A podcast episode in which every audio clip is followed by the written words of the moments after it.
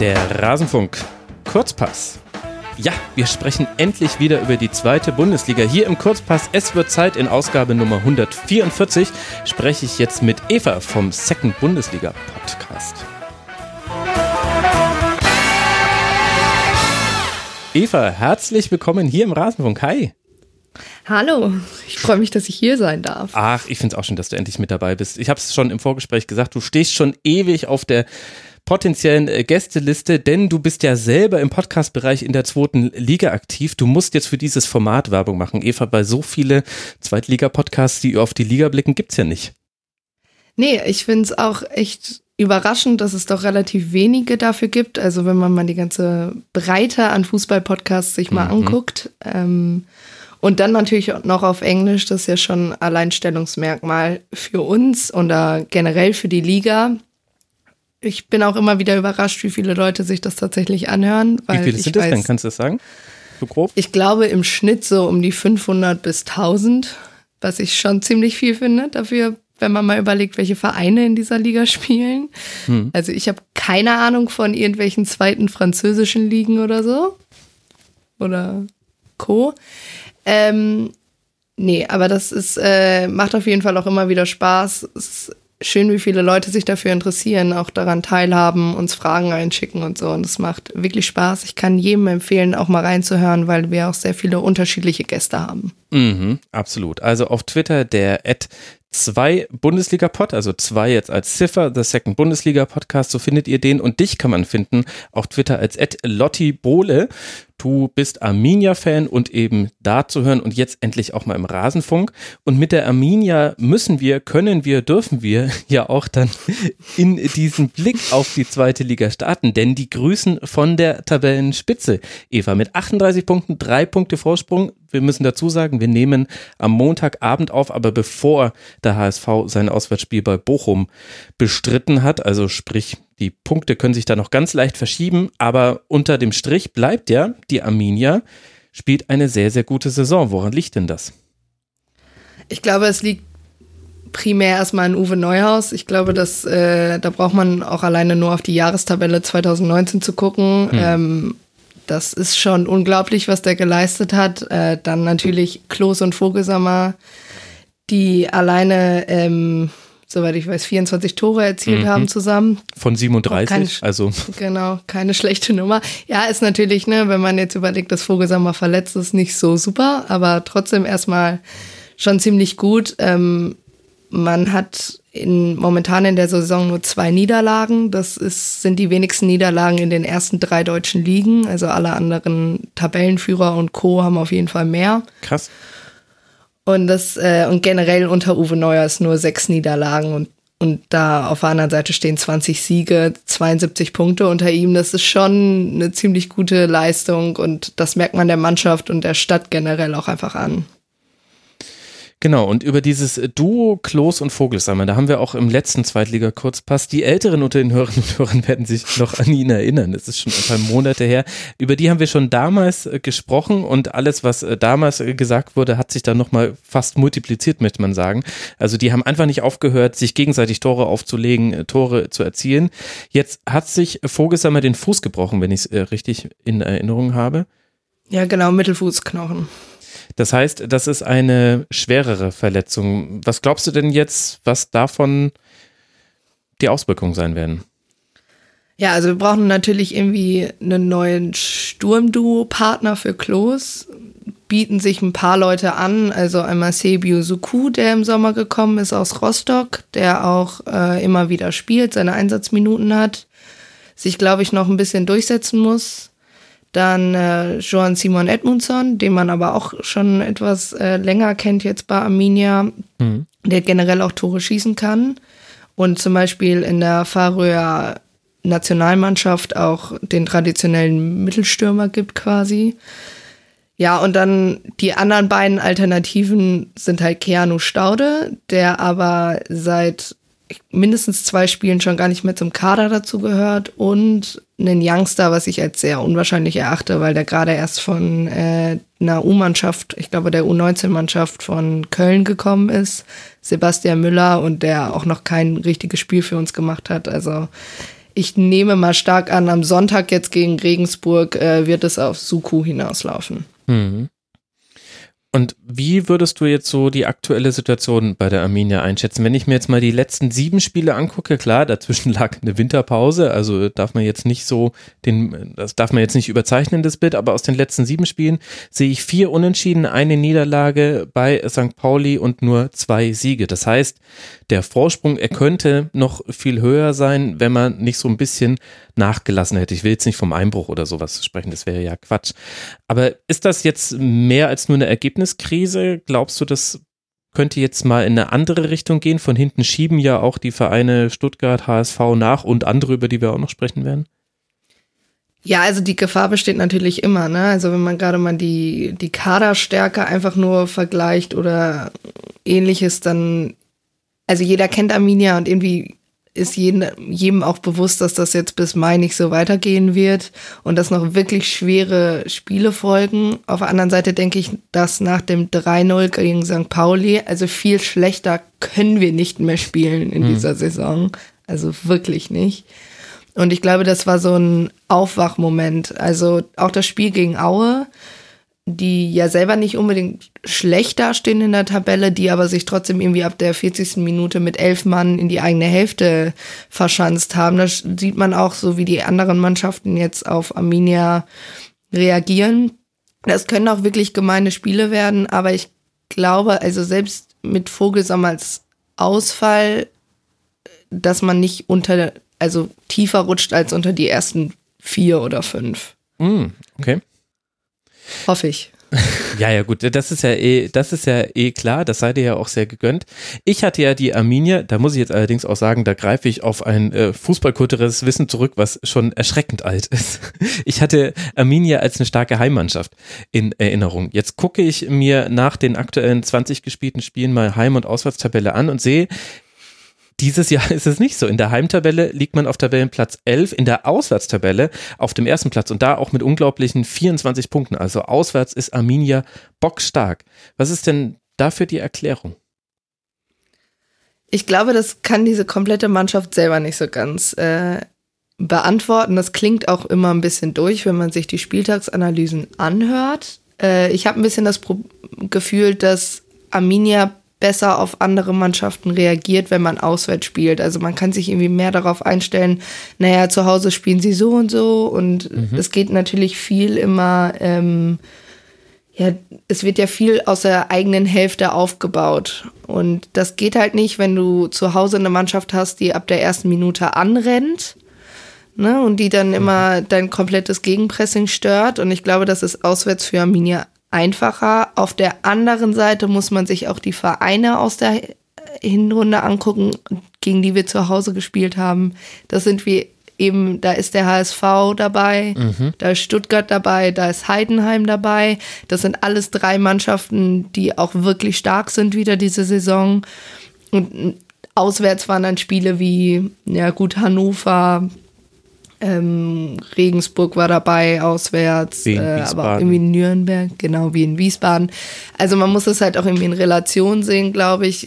Es kann halt jetzt zur Rückrunde komplett kippen. Wir haben ja zum Beispiel am Anfang direkt das Spiel gegen Bochum gewonnen, dafür unentschieden in Aue gespielt. Ich denke mal, das kann auch noch kippen. Also ich meine, der Start in die Rückrunde war ja die 3-0-Niederlage gegen St. Pauli. Also das, ich glaube wirklich, dass das gegnerabhängig ist und gar nicht mal so sehr auf Heim und Auswärts gelegt werden kann. Aber das sieht ja dann eigentlich, sind das ja eher gute Nachrichten dann für die Arminia. Also wenn ich mir jetzt mal die Heimgegner angucke in dieser Rückrunde, dann sehe ich da Hannover 96, ich sehe Wien Wiesbaden, ich sehe Osnabrück, ich sehe Dynamo Dresden. Das sind jetzt alle Vereine, die zumindest aktuell in großen Problemen stecken und die werden sich nicht alle von da unten spielerisch raus befreien das sieht ja danach aus, als, als könnte man diese Chance vielleicht irgendwie, um den Aufstieg an Wort mitzureden und das vielleicht umzusetzen, in der Saison wirklich mal umsetzen.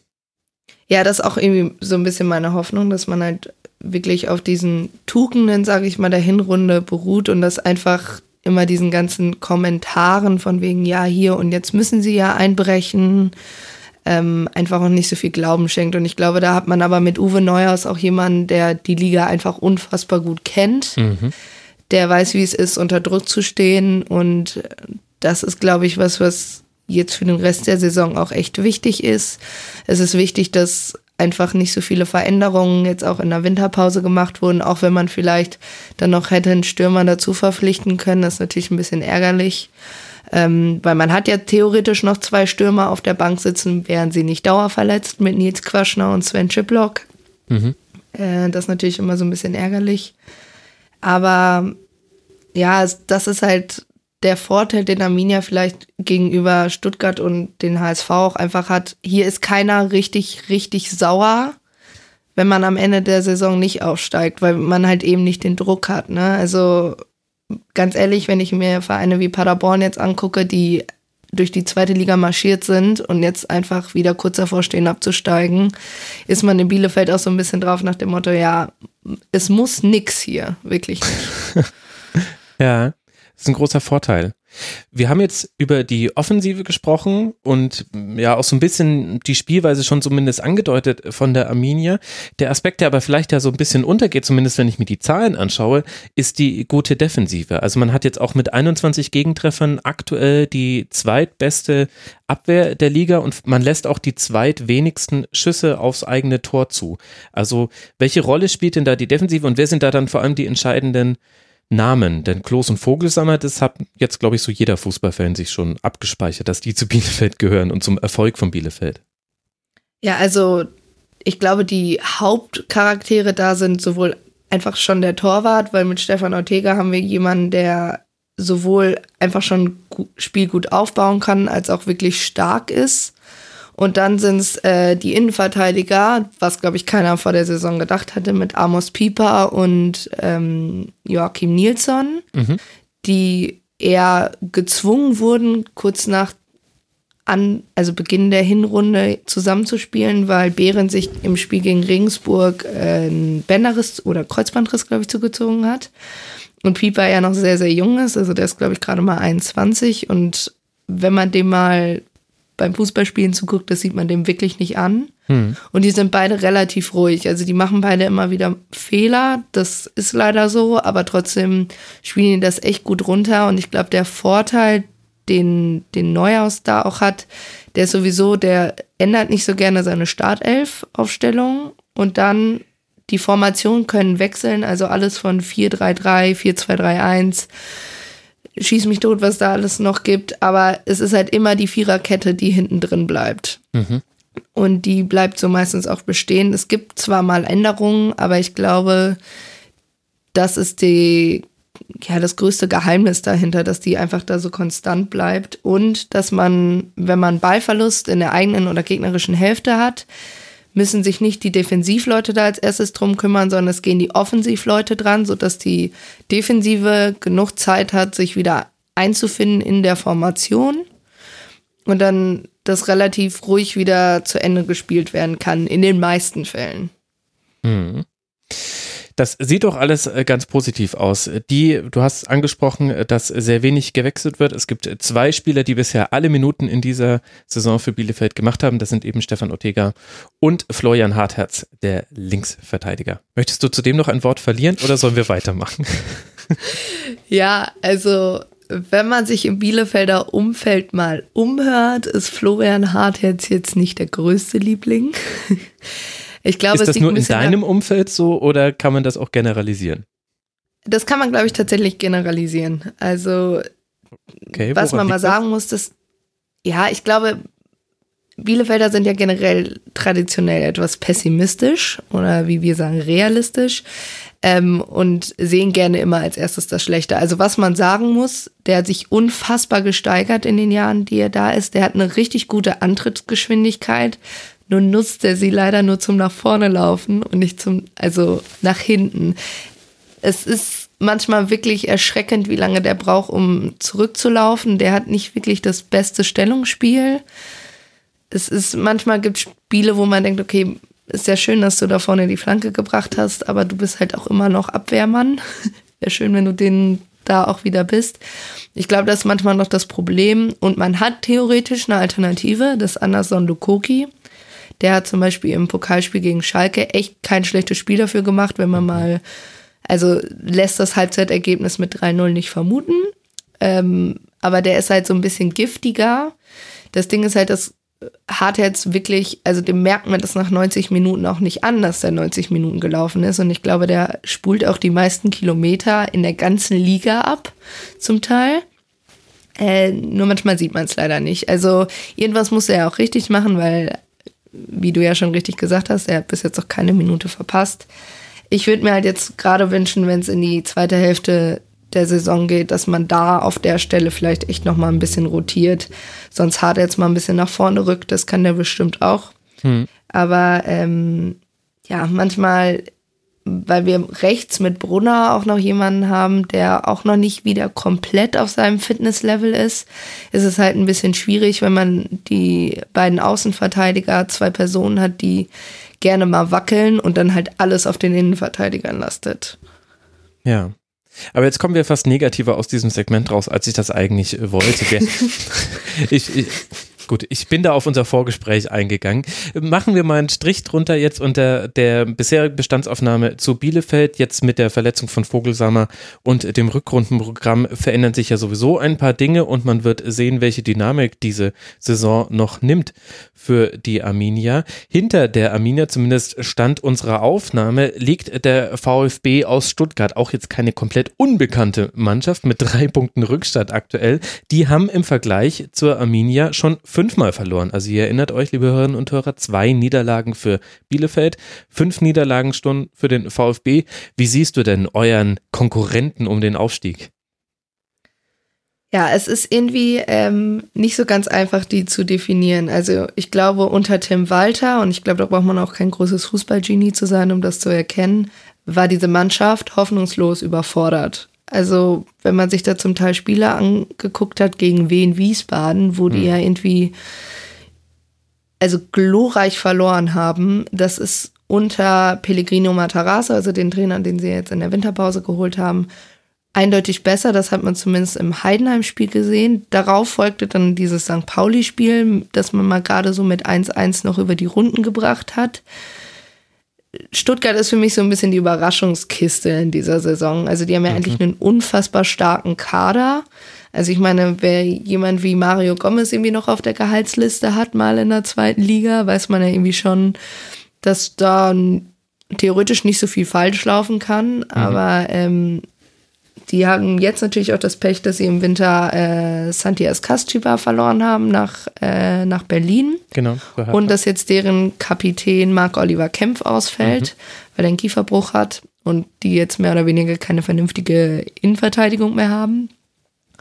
Und es wird sehr, sehr viel rotiert in dieser Mannschaft. Also ich kann mich an kaum drei aufeinanderfolgende Spiele erinnern, wo irgendwie mal die gleiche Elf auf dem Platz stand. Also im Prinzip genau das Gegenteil zu, ähm, zu Bielefeld. Mhm. Und man hat immer so ein bisschen das Gefühl, sobald die gegen Mannschaften antreten, die ein sehr rigoroses Zweikampfverhalten haben, treten da sehr viele Probleme auf. Also, dass die mit dieser, eigentlich das Stuttgart mit dieser einer Favoritenrolle nicht so ganz gut umgehen kann. Und ich glaube, das wird in den nächsten Wochen auch nicht einfacher, weil man hat äh, die Doppelbelastung mit dem Pokal gegen Leverkusen und dann äh, folgen noch Spiele gegen Aue, Bochum und Regensburg. Also erstmal mhm. klare Sieger, aber auf der anderen Seite sind das alle auch Vereine, die inzwischen auch relativ wenig verlieren, zu verlieren haben gegen jemanden wie Stuttgart.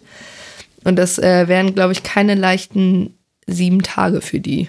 Mhm vor allem Aue auch sehr heimstark. Das hat ja auch gerade die Arminia jetzt äh, zu schmecken bekommen am äh, letzten Spieltag, dass eben nach dem DFB-Pokalspiel und Bochum halt mit dem Mute der Verzweiflung, über die werden wir, glaube ich, später noch kurz sprechen. Also, du verstehst den VfB auch nicht. Ich glaube, das tröstet viele VfB-Fans, die das jetzt hören. Ja, ich war ja auch eingeladen zu einem VfB-Podcast und äh, bin da auch noch mit ähm, zwei davon in Kontakt und äh, das klingt da auch immer ein bisschen durch, dass sie auch nicht so richtig verstehen, was da gerade läuft. Der Druck ist da halt viel größer. Ne? Also wenn man da einfach nochmal Zahlen reinwirft, alleine äh, das Geld, was für Neuzugänge ausgegeben wurde, das sind 21 Millionen. Mhm. Im Verhältnis dazu hat Arminia 1,04 Millionen für Neuzugänge ausgegeben und selbst der HSV nur 12. Ähm, und dafür kommt er erstaunlich wenig, finde ich zum Teil. Also gerade wieder das St. Pauli-Spiel oder auch über ein paar Strecken im Heidenheim-Spiel, das war echt keine gute Leistung. Hm. Und ich habe manchmal das Gefühl, Stuttgart will zu viel Technik und manchmal wäre es einfacher, wenn sie einfach Fußball spielen, der, der, der für die zweite Liga komplett reicht. Ja, wobei beim VfB merkt man schon, das, was häufig so etablierte Erstligisten, die runtergehen in die zweite Liga haben, gegen die tritt auch fast jede Mannschaft anders auf als gegen Zweitligisten Nummer XY. Also der VfB hat zum Beispiel mit weitem Abstand den meisten Ballbesitz in dieser Liga. 62 Prozent Ballbesitz pro Spiel. Dahinter kommt der HSV mit 56 Prozent. Also ein deutlicher Unterschied. Und es hat halt nicht nur damit zu tun, dass der VfB aus dem Ballbesitzspiel heraus seine Tore erzielen möchte. Und da kommen natürlich auch noch so Tim Walter Zeiten mit rein, sondern halt auch, weil eigentlich es für jeden Gegner, egal ob zu Hause oder auswärts, völlig okay ist, sich gegen den VfB einfach erstmal hinten reinzustellen und zu sagen, so, jetzt macht erstmal, ihr habt den Druck, ihr habt auch die Probleme und wir gucken dann mal so, was für uns herunterfällt. Und ich glaube, das, das merkt man beim VfB, glaube ich, gerade am deutlichsten in der ganzen Liga, dass die Haltung, mit der dir alle anderen Vereine begegnen, da eine Rolle spielt. Ja, also äh, auch zu dem Ballbesitz, was du meintest, die haben auch die meisten, wenn ich das richtig sehe, die meisten kurzen Pässe pro Spiel quasi mit 540 im Schnitt. Ja. Ähm, das ist äh, vergleichsweise danach kommt der HSV erst mit 458, also ähnliche Verhältnisse auch wie beim Ballbesitz. Also da geht schon sehr, sehr viel über Ballbesitz, aber man hat halt das, Pro das Gefühl, dass die Passgenauigkeit da zwischendurch mal ein bisschen verloren geht, obwohl die immer noch äh, sehr, sehr hoch ist. Aber es ist halt vergleichsweise passt da halt vieles nicht. Also die müssen halt das Spiel oft machen, weil sie eben die Favoriten sind und können damit manchmal aber nicht so ideal umgehen. Hm. Und wie würdest du jetzt äh, da im Vergleich den HSV einordnen? Der liegt aktuell, wie gesagt, wir wissen noch nicht, wie das Spiel in Bochum ausgegangen sein wird, zu dem Zeitpunkt, dass zu dem ihr das hier hört, liebe Hörerinnen und Hörer. Aber da liegen sie eben auf Tabellenplatz 3 mit 34 Punkten. Das heißt, je nachdem, wie das jetzt gelaufen ist, hat man Vier Punkte Rückstand auf die Arminia, es könnte aber auch nur ein Pünktchen sein. Unterscheidet sich der HSV vom VfB? Ja, äh, ich glaube, die haben erstmal weniger Druck als Stuttgart. Also sie sind dadurch, dass der HSV jetzt in seiner zweiten Bundes-, also in der, seiner zweiten Zweitligasaison spielt, die haben viel gelernt in der Sommerpause, hat, hatte ich so das Gefühl. Also alleine schon die Neuzugänge, die man geholt hat, Jetzt auch in der Winterpause mit Louis Schaub. Also wenn man den gegen Nürnberg gesehen hat, hat er ein super Spiel hingelegt, hat sich schon super in die Mannschaft integriert. Mhm. Und da hat man das Gefühl, dass mit Dieter Hecking jemand da Trainer ist, der die Sachen oder der die das komplette Verhältnis in der Liga etwas entspannter sieht. Also der auch ein bisschen, der ist natürlich super erfahren, weiß irgendwie so ein bisschen, wie der Hase läuft, anders als Walter oder auch äh, Matarazzo. Der weiß einfach, wie er eine Mannschaft zu motivieren hat und das sieht man auch. Also wenn ich den Fußball vom HSV diese Saison mit der letzten Saison vergleiche, das, das ist wieder vernünftiger Fußball. Also das ist irgendwie dann okay. auch ein Fußball, wo ich zum Teil das Gefühl habe, dass die HSV-Fans denken so, ja, können wir gerne so weiterspielen, wenn wir dann so auch mal in der Bundesliga spielen könnten, ne? Ähm, Aber wie unterscheidet er sich dann? Also ich sehe von den nackten Zahlen, dass der HSV gerade den besten Angriff und die beste Abwehr der Liga stellt. Also es scheint, scheint zu laufen bei Hamburg. Aber ja. was, was ist das, wo du sagen würdest, das ist jetzt vernünftig im Vergleich zur letzten Saison? Ja, ich glaube, es sind tatsächlich äh, die Stürmer, die man vorne drin hat, die einen Unterschied machen. Einmal. Also mit Kittel, mhm. aber auch Leute wie Fein oder so, die da diese Mischung macht's im Prinzip, die sich da super ergänzen. Die haben jemanden, zum Beispiel mit Jatta oder so, also die Angriffe, die da über die, die Flanken oder die Flügel kommen im Prinzip, die sind immer super schnell mhm. und aber eben auch äh, sehr genau gesetzt. Also ich weiß, dass das Heimspiel gegen den HSV, da standen wir in der ersten Halbzeit unter Dauerbeschuss quasi. Und die haben einfach eine unfassbare Klasse in der Mannschaft, aber sie spielen es etwas ruhiger als, ähm, als Stuttgart und ich habe auch das Gefühl, die brauchen, also die sind einfach stärker im Abschluss als, als Stuttgart. Ich habe da jetzt keine Zahlen, die das belegen, aber es, also die Chancenverwertung beim HSV scheint einfach besser zu sein. Mhm. Und gleichzeitig steht die Abwehr besser. Also in der ersten Zweitligasaison des HSV kann ich mich noch an einige Spiele erinnern, die so merkwürdige Dynamiken hatten. Also wo du nach vergebenen Chancen oder nach einem einem guten Angriff des Gegners richtig sehen konntest, okay, jetzt, jetzt kippt auf einmal das ganze Spiel und jetzt, jetzt geht's wieder dahin und, und die HSV-Fans haben da auch sehr früh dann schon so einen Fatalismus entwickelt. Oh je, jetzt, jetzt verlieren wir das wieder, obwohl sie noch 1 zu 0 geführt haben, geführt haben und sie haben aber dann tatsächlich häufig Recht behalten und an solche Spiele kann ich mich jetzt in dieser Saison, ich habe aber halt logischerweise jetzt auch nicht alles gesehen vom HSV, aber viel, viel weniger erinnern. Ich habe das Gefühl, egal, selbst wenn die mal 0-1 in Rückstand äh, geraten, was jetzt auch gar nicht so häufig vorgekommen ist, aber aber selbst dann haben die einfach so eine grundstabile Grundordnung und auch vielleicht, vielleicht auch, vielleicht hat es auch mit mentalen Dingen zu tun, dass sie einfach weiter ihren Fußball spielen und damit halt dann auch sehr erfolgreich sind, weil die Qualität ist ja da. Ja, auf jeden Fall. Also ich glaube, die haben ja ein Torverhältnis von plus 20. Ich mhm. meine 40 geschossene Tore, nur 20 kassiert. Das ist natürlich in 20 Spieltagen, ne, braucht man jetzt irgendwie sich nicht großartig auszusetzen. Das ist äh, nur ein Gegentor pro Spiel. Mhm. Und das ist natürlich sowieso Liga-Bestwert, aber das ist generell im Prinzip nicht das, was man früher mit dem HSV verbunden hat. Ne? Also irgendwie die ganzen Bundesliga-Jahre, auch wie du schon sagst, das letzte Jahr. Das ist, glaube ich, die Basis, die für den HSV auch einfach für den Ausstieg wichtig ist und das, was sie im Prinzip auch zum Aufstieg bringen wird, weil man sieht, dass eine gute Offensive in dieser Liga nichts heißt, wenn man sich zum Beispiel eben mal Bochum anguckt, die eine super Offensive haben, aber eine katastrophale Defensive. Mhm. Und das ist genau das. HSV hat einfach den richtigen Mix diese Saison erwischt, haben sich super verstärkt wissen, wen sie wo haben müssen und jeder scheint seinen Platz in der Mannschaft zu kennen. Und ich glaube, das ist unfassbar wichtig und das ist was, was äh, der HSV dem Stuttgart voraus ist. Mhm. Dann schauen wir mal, wie es beim HSV weiterläuft. Es sieht aktuell ganz äh, gut aus, aber HSV-Fans sehen das häufig dann noch ein bisschen anders. Man ist halt auch äh, ein äh, gebranntes Kind. Hinter dem HSV, dem VfB und Arminia, da tauchen gleich mehrere Vereine auf, mit denen man jetzt nicht unbedingt gerechnet hätte zu diesem Zeitpunkt in der Saison. Wir sprechen über Kräuter Fürth, den FC Heidenham und Erzgebirge Aue. Die liegen mit jeweils 31 bzw. 30 Punkten Aue knapp hinter diesem Spitzentrio in der zweiten Liga. Was, was sind da so die bemerkenswerten Dinge? Wie sind die da dahin gekommen? Kannst du mir das erklären? Erkläre dich, Eva. ja, ich muss sagen, ich habe es äh, im Vorgespräch schon gesagt, ich war doch etwas erschrocken, dass Fürth jetzt auf Platz 4 steht. Das hören die so gerne. ja. Äh, obwohl man sagen muss, dass Fürth schon extrem gut in die Saison gestartet ist. Also da waren die schon mal in den oberen Gefilden, mhm. sag ich mal. Äh, und sie sind jetzt auch sehr gut in die Rückrunde gestartet, also mit sechs Punkten aus drei Spielen. Ähm, und generell zum Beispiel mit jemandem wie Branimir Gotha, der neun Tore in 18 Spielen geschossen hat, ähm, sind die relativ solide dabei, aber sie haben eben auch sieben Niederlagen und das ist schon, äh, das sind die meisten Niederlagen unter äh, den Top sechs, wenn ich das richtig sehe. Mhm. Und das ist natürlich äh, was, was einen dann doch ein bisschen verwundert, dass sie dennoch so weit oben stehen. Aber sie haben eben halt auch neun Siege.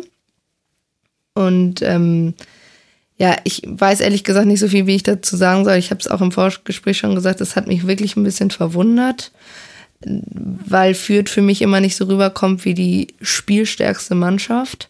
Hm. Ich glaube, die sind relativ giftig, was Konter betrifft. Die sind sehr effizient. Also die nutzen sehr effizient ihre Chancen, die passen sehr gut auf, nutzen jeden Fehler, den der Gegner macht. Da kann ja. man in Bielefeld auch ein äh, Lied von singen.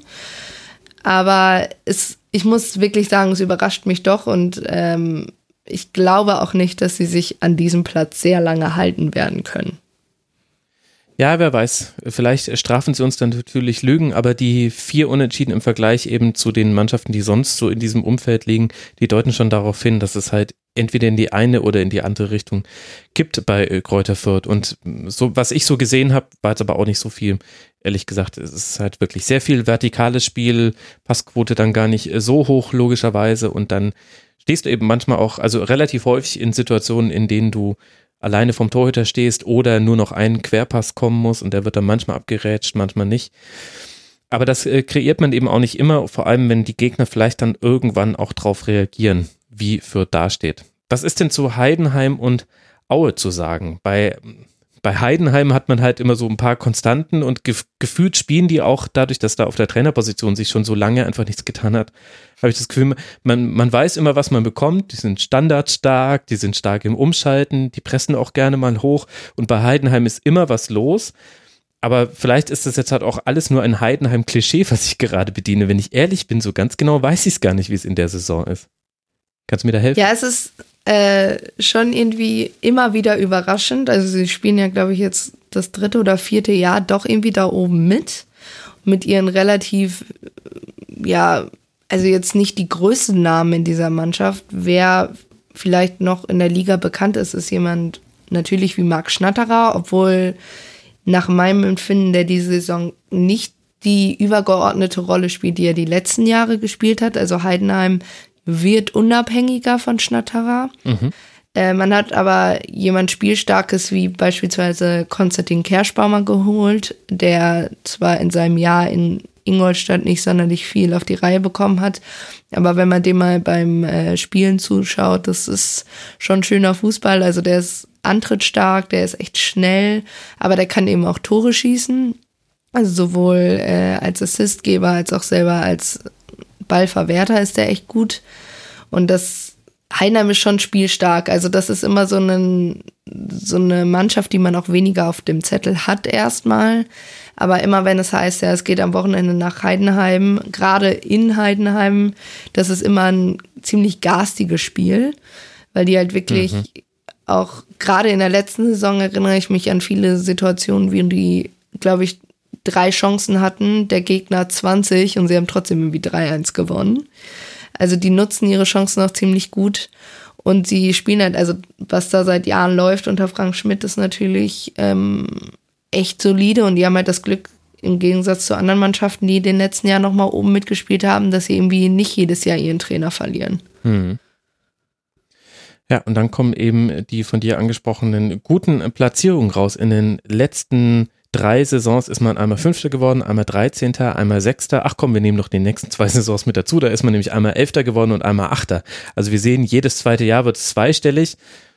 Gut, da laufen sie jetzt gerade außerhalb der Serie, aber ansonsten eben immer im absolut gesicherten Mittelfeld und wir dürfen ja nicht vergessen, das ist ja jetzt auch erst die sechste Zweitligasaison von Heidenheim. Also kann man natürlich aus beiden Richtungen sehen, aber wenn wir wissen, vorher haben die keine Rolle gespielt im Profifußball in der zweiten Liga zumindest, dann ist es halt einfach schon eine bemerkenswerte Konstanz. Und dann haben wir Aue auf sechs. Da hattest du jetzt einen genaueren Blick drauf, was auch des, dem Spieltag geschuldet war. Die sind sehr, sehr heimstark. Sie haben ein sehr ausgeglichenes Torverhältnis mit 29 erzielten Toren, 27 kassierten Toren und auch bei den Siegen, unentschieden Niederlagen ist das mit 8-6-6 sehr gleich verteilt. Ist es jetzt dann so eine Momentaufnahme, dass die so weit oben stehen? Wie würdest du das einschätzen? Ja, ich hab, tue mich ja auch irgendwie immer ein bisschen schwer, am 20. Spieltag dann noch von Momentaufnahme äh, ja, äh, zu sprechen. Die sind Punkt. schon, also wenn man das mal vergleicht zu letzter Saison, und die solche Vergleiche werden ja immer ganz gerne gezogen, da haben sie ja irgendwie vorletzter Spieltag oder auf jeden Fall Richtung Ende April ja noch so mit Ach und Krach den Klassenerhalt geholt. Mhm.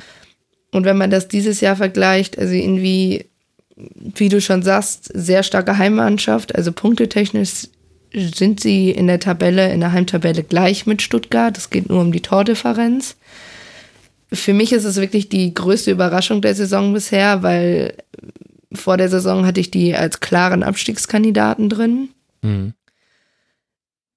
Ja, es ist schon ein bisschen überraschend, würde ich sagen, gerade auch irgendwie unter Dirk Schuster, der jetzt ja auch nicht der, der erfolgreichste äh, Trainer der zweiten Liga ist, außer irgendwie mal mit Darmstadt. Wer da zu hervorheben ist, ist ja ist jemand wie Jan Hochscheid, der ja irgendwie gefühlt trifft und trifft und trifft und man immer denkt, wie sieht der Körper jetzt nicht so aus, als könnte der das. Und jemand im Tor wie Martin Mennel, der ein super Rückhalt ist, der mhm. seit Jahren bei Aue spielt, der die meisten, also der Zweitligaspieler ist mit den meisten Einsätzen auch. Mhm.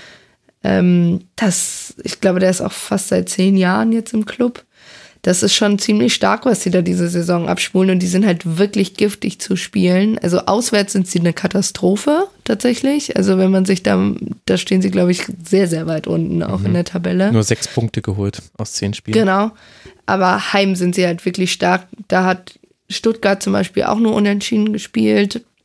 Bielefeld jetzt auch, weil die die haben auch, findest jetzt auch nicht so dramatisch, sich dann eben ab der 45. Minute nur noch hinten reinzustellen und dir halt jedes mögliche Spielaufbauspiel, also irgendwas, was irgendwie mal durch die Reihen geht, das blocken die die komplett ab. Die bleibt eigentlich nur noch übrig, über hinten zu spielen oder versuchen, dich irgendwie in der Mitte durchzutanken. Und da haben sie natürlich auch äh, relativ viele Ballgewinne, machen da relativ wenig draus, habe ich so das Gefühl.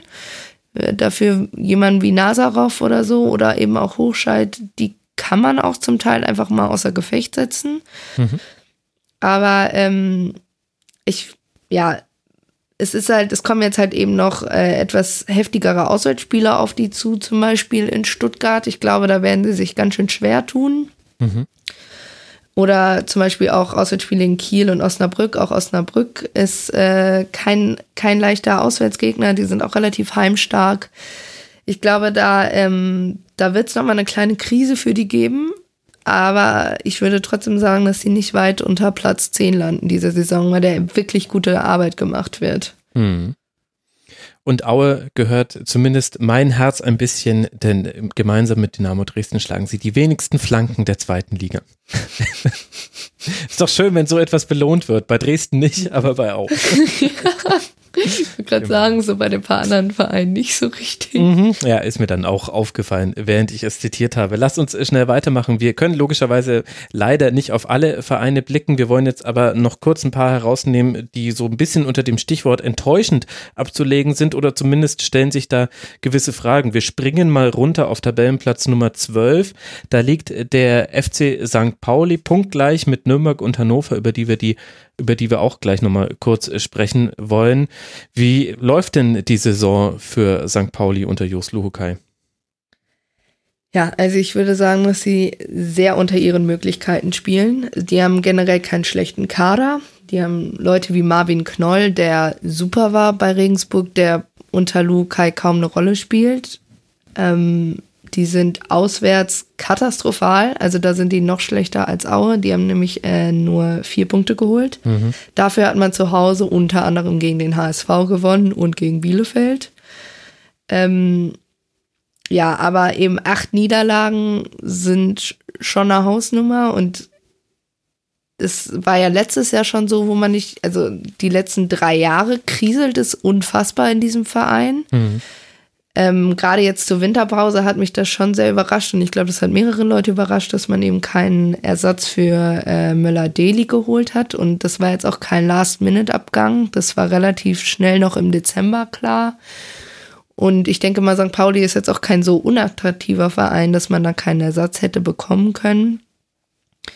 Und dann hat man ja auch 3-0 gegen Fürth verloren. Jetzt das 1-1 gegen Stuttgart war schon wieder besser, aber ja, St. Pauli ist so ein bisschen auch die negative Wundertüte in dieser Saison. Also die spielen nach meinem Empfinden wirklich stark unter ihren Möglichkeiten ja. und müssen wirklich aufpassen, dass sie mal noch ein paar Spiele gewinnen, weil sonst wird das nämlich zum Ende der Saison her nochmal richtig eng.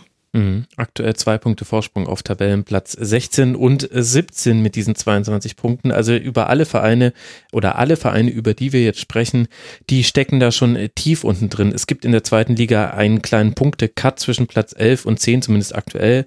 Da ist so ein bisschen die Wasserscheide zwischen, steckt man noch äh, im gesicherten Mittelfeld oder muss man nach unten gucken. Das ist äh, zwischen 27 und 23 Punkten. Und Darmstadt hat die 23. Ab da geht's spätestens los, dass man sagen muss, okay, da sind halt nur drei Punkte auf den direkten Abstiegsplatz. Wie sieht's denn beim ersten FC Nürnberg aus? Mit Jens Keller haben wir da ja einen neuen Trainer. Ich habe auch das Gefühl gehabt, dass der Club eine der Mannschaften war, für die die Winterpause einfach äh, sehr wichtig war, um sich auf den Trainer ein bisschen einzustellen, ein bisschen zu sich zu finden. Jetzt wird es fast ein bisschen esoterisch, aber das, das war nur so mein Eindruck von außen und zumindest die kurzfristigen Ergebnisse bestätigen mich, tja, eins so überhaupt nicht und das andere dann irgendwie wieder doch. Also das Spiel beim HSV 1 zu 4 verloren, da war sehr wenig zu sehen von Nürnberg gegen Sandhausen, die nicht zu unterschätzen sind in der Saison, jetzt aber dann in Unterzahl 2 zu 0 gewonnen. Die haben allerdings auch einen Elfmeter verschossen, Sandhausen wo liegt jetzt dann die Wahrheit? Ich bin jetzt der, der hier mit ganz wenig Wissen gerade viel zu viel über Nürnberg sagt. Was sagt denn die mit etwas mehr Wissen bis viel Wissen? Ich weiß nicht, wie genau du dich mit dem Club beschäftigst. Also ich glaube, Nürnbergs größte Achillesferse in dieser Saison sind die Torhüt Torhüter. Also man musste ja zwischenzeitlich den fünften Torhüter gegen Bochum einsetzen.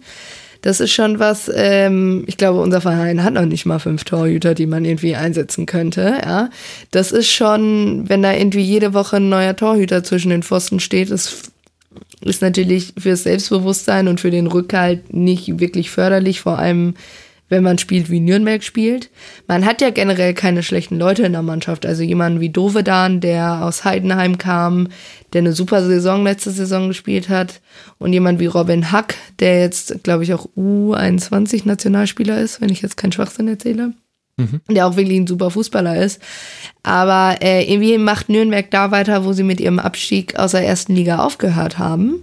Also da geht irgendwie überhaupt nichts. Sie haben ja genauso, also alle drei Mannschaften, über die wir gerade jetzt reden, haben alle 22 Punkte, alle fünf Siege, alle sieben Unentschieden und alle acht Niederlagen. Mhm. Äh, auch sehr interessant, irgendwie sich das mal anzugucken. Aber irgendwie ist Nürnberg wirklich, also da haben Bielefeld ja beispielsweise auch 5-1 gewonnen. Das war das erste Spiel unter Jens Keller. Da waren die ersten 15 Minuten so abtasten und dachte so, das könnte nochmal eng werden für Bielefeld. Aber sobald die ja ein Gegentor kassieren, ja. sind da ja alle Scheunen offen. Also war das Spiel gegen den HSV. Ich meine, natürlich hat der HSV auch gewonnen durch zwei Elfmeter. Aber ich meine, so dumm muss man auch erstmal sein, die beiden zu verursachen. Und ich glaube, also gerade offensiv geht da erstaunlich wenig. Klar, gegen Sandhausen hat man gewonnen, was eben auch nicht einfach ist. Äh, wie bereits gesagt, weil Sandhausen unterschätzt man auch immer ganz gerne. Aber trotzdem ist es wirklich zu wenig, was momentan da läuft. Und da muss, wenn man irgendwie guckt, dass man mal gerade so über Wiesbaden steht und über Karlsruhe, also äh, zwei Aufsteiger und aber unter Osnabrück beispielsweise, unter Darmstadt, mhm. das ist schon nicht, nicht gut. Und da ist, glaube ich, im kompletten Umfe Umfeld, gerade nach, dem 4, nach der 4-1-Niederlage, war da auch sehr viel Unmut zu hören. Mhm. Äh, zweitschlechteste Abwehr mit 38 Gegentreffern. 25 dieser 38 Tore hat man aus dem laufenden Spiel heraus kassiert. Das heißt, der Club steht einfach nicht gut und dann kommen noch so Torhütergeschichten mit dazu. Das ist natürlich völlig recht, das anzusprechen. Das sieht alles nicht so gut aus. Da muss sich noch ein bisschen was tun, aber man hat ja auf der Trainerposition gewechselt. Dami Kanadi, mit dem ging es in die Saison hinein. Inzwischen ist Jens Keller auf der Bank des Club zu finden. Und ja, wir gucken uns an, wie es da weitergeht. Vielleicht auch so ein bisschen in Abgrenzung zu dem Verein, der eben mit der identischen Bilanz, du hast es ja schon angesprochen, hinter dem Club noch liegt aktuell, nämlich Hannover 96. Ich habe so das Gefühl, die haben bei beiden ist die Stimmung schlecht. Nur habe ich das Gefühl, dass, dass Hannover-Fans, vielleicht sind die auch einfach noch pessimistischer, aber da lese ich noch weniger Hoffnung heraus aus allem, was ich so mitbekomme aus dem Fanumfeld, jetzt über soziale Netzwerke und durch persönliche Kontakte. Ja, also da muss man sich, glaube ich, auch einfach nochmal die Stadionlastung Auslastung angucken. Mhm. Also wo bei Nürnberg immer noch irgendwie gefühlt volle Hütte ist, guckt man bei, bei Hannover immer auf leere Ränge. Sie spielen halt auch wirklich keinen attraktiven Fußball. Ähm, solche Neuzugänge wie Dennis Aogo, die nach drei Monaten wieder äh, aus dem Vertrag gelassen werden und als große Hoffnungsträger angekündigt wurden, ist ne, macht natürlich auch nicht wirklich Hoffnung. Jetzt hat man auch äh, jemanden aus Schweden geholt, glaube ich, der als großer Hoffnungsträger kam, der auch irgendwie, wenn man sich da mal die Statistiken anguckt, jetzt nicht unbedingt der beste Spieler auf dem Markt war.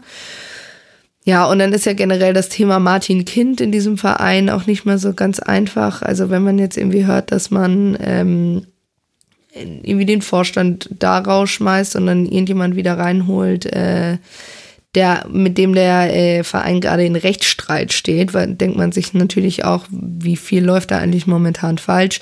Und das trägt natürlich auch nicht dazu bei, dass so eine Mannschaft gesichert dasteht. Also man hat ja eigentlich einen Top-Torhüter mit Ron Robert Zieler.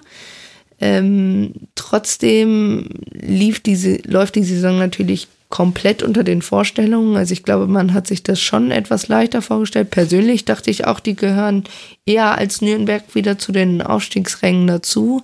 Hm. Aber da läuft natürlich irgendwie gar nichts zusammen. Ne? Also so die ganzen Hoffnungsträger schlagen auch überhaupt nicht ein. Der Fußball ist unfassbar unattraktiv. Ähm, und naja, es ist wirklich nichts gut, was da momentan läuft. Auch dieses Spiel gegen Wien Wiesbaden beispielsweise, wo man es irgendwie nicht schafft, eine 2-1-Führung mal gerade noch über die letzten fünf Minuten zu bringen. Und das, das spielt Absteiger gegen Aufsteiger gegeneinander. Und Wiesbaden ist jetzt äh, auch nur ein Punkt unter Hannover, also jetzt aber auch nicht die Überraschungsmannschaft der Saison. Da erwartet man von jemandem wie Hannover schon eindeutig mehr. Mhm. Ich meine, es ist natürlich auch so ein bisschen eine Frage des Maßstabs. Also zu, zum Beispiel bei den Zuschauerzahlen. Ich habe auch die nicht mal zu einem Drittel gefüllte HDI-Arena im Kopf, wenn ich an Hannover 96 denke. Und gerade jetzt beim letzten Spiel war es wirklich traurig. Allerdings ist da halt auch tatsächlich der, der Referenzrahmen äh, wichtig. Das liegt daran, weil es halt auch eine 49.000er Arena ist. Und mit, nach dem Zuschauerschnitt liegt Hannover immer noch auf Platz 5 in der Liga. Also und das ist, glaube ich, so ein bisschen sinnbildlich für Hannover 96, dass halt dadurch, dass man weiß, woher Hannover 96 kommt, welche Mittel man auch dann doch immer noch hat, allen sonstigen Problemen zu trotz, dass es dafür halt einfach zu wenig ist. Und der Schwede, der gekommen ist, ist Dominik Kaiser. Der war früher mal bei Rasenballsport Leipzig. Also der kam von Brøndby. Ich wollte jetzt nicht sagen, dass er Schwede ist. Wollte ich nur den. Ja, ich meine, sie hätten auch noch einen Schweden verpflichtet, der aber einen leicht italienisch angehauchten Namen Ach, John hat. Guidetti. Ja, natürlich. Genau. Du hast recht. Und ich meine, der hat sich aber auch schon wieder verletzt. Wenn ich äh, richtig liege. Im, also auf jeden Fall ist er fürs Wien-Spiel, glaube ich, ausgefallen oder so ähnlich. Also alles keine Ideallösungen tatsächlich. Nee, nee, das kann man, glaube ich, so festhalten. Bei Hannover 96 gut, irgendwie äh, ziehen sich da auch äh, rote, rote Fäden durch. John Guidetti ist ausgefallen gegen Wien Wiesbaden, da hast du natürlich völlig recht. Dann haben wir mit Wien Wiesbaden, Bochum, dem KSC und Dynamo Dresden noch vier Mannschaften, die dahinter liegen. Müssen wir jetzt nicht auf alle im Detail eingehen, beziehungsweise können sie jetzt auch nicht aus zeitlichen Gründen. Wen findest du denn da jetzt noch besonders bemerkenswert, beziehungsweise bei wem hast du vielleicht auch das Gefühl, da könnte sich noch was verändern? Die haben ja alle Punkte technisch, vor allem natürlich äh, Wien, Wiesbaden, Bochum und der KSC, ist da ja noch alles drin Richtung Nichtabstieg. Ja, beispielsweise, wenn äh, Bochum heute Abend gegen den HSV gewinnen würde, ja, würde man, glaube ich, aufgrund des besseren Torverhältnisses als Darmstadt auf Platz 11 springen. Mhm. Ne? Also das ist schon, wäre ein gewaltiger Sprung. Und bei Bochum ist so ein bisschen überraschend, die haben eine echt gute Offensive tatsächlich. Also unter den ganzen Mannschaften, die da unten rumgurken, haben die die beste. Aber man hat halt irgendwie nur vier Siege in dieser Saison zu verbuchen. Mhm sieben Niederlagen, acht Unentschieden. Viele dieser Unentschieden, zum Beispiel das Spiel gegen Wien Wiesbaden, wo man zur Halbzeit 3-0 zurückgelegen hat, dann irgendwie noch das 3-3 rausgeholt hat. Auch das Spiel gegen Bielefeld, das Hinspiel. Bielefeld hat 2-0 geführt, dann hat Bochum 3-2 geführt und dann kriegt man in der ähm, Nachspielzeit oder auf jeden Fall in der 90. irgendwie noch so ein Eigentor da rein.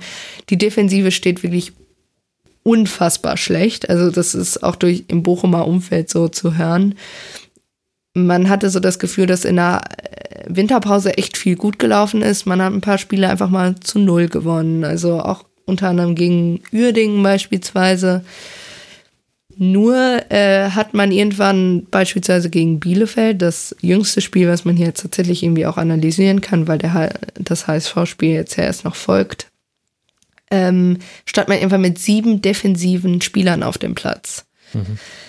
Und dann ist natürlich klar, dass der Zug zum Tor komplett fehlt und dann kann ich auch kein Tor schießen. Also selbst wenn man nur 1-0 hinten liegt, brauche ich trotzdem irgendwie jemanden, der vorne schießt. Man hat da Leute, die es können, mit Simon Zoller, Siver Ganvula, Tom Weiland. Das sind alles keine schlechten Spieler, die auch schon in der zweiten Liga alle getroffen haben.